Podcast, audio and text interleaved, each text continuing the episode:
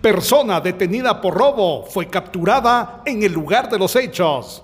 Elementos policiales aprendieron al señor Juan Antonio Mejía Lainez, de 22 años, acusado de robo. Fue sorprendido en horas de la madrugada en el interior del Instituto Jiménez, ubicado en zona 5 de Santa Cruz del Quiché, específicamente en el taller de carpintería, sustrayendo una caja de herramientas y una pulidora. A su ingreso al inmueble destruyó una malla y una puerta de madera. Los agentes de la PNC fueron alertados por el guardián del instituto en mención, quien les manifestó que escuchó ruidos en el interior del taller de dicho establecimiento. Lo incautado quedó en poder del personal del Ministerio Público y el responsable puesto a disposición del Juzgado Pluripersonal de Paz.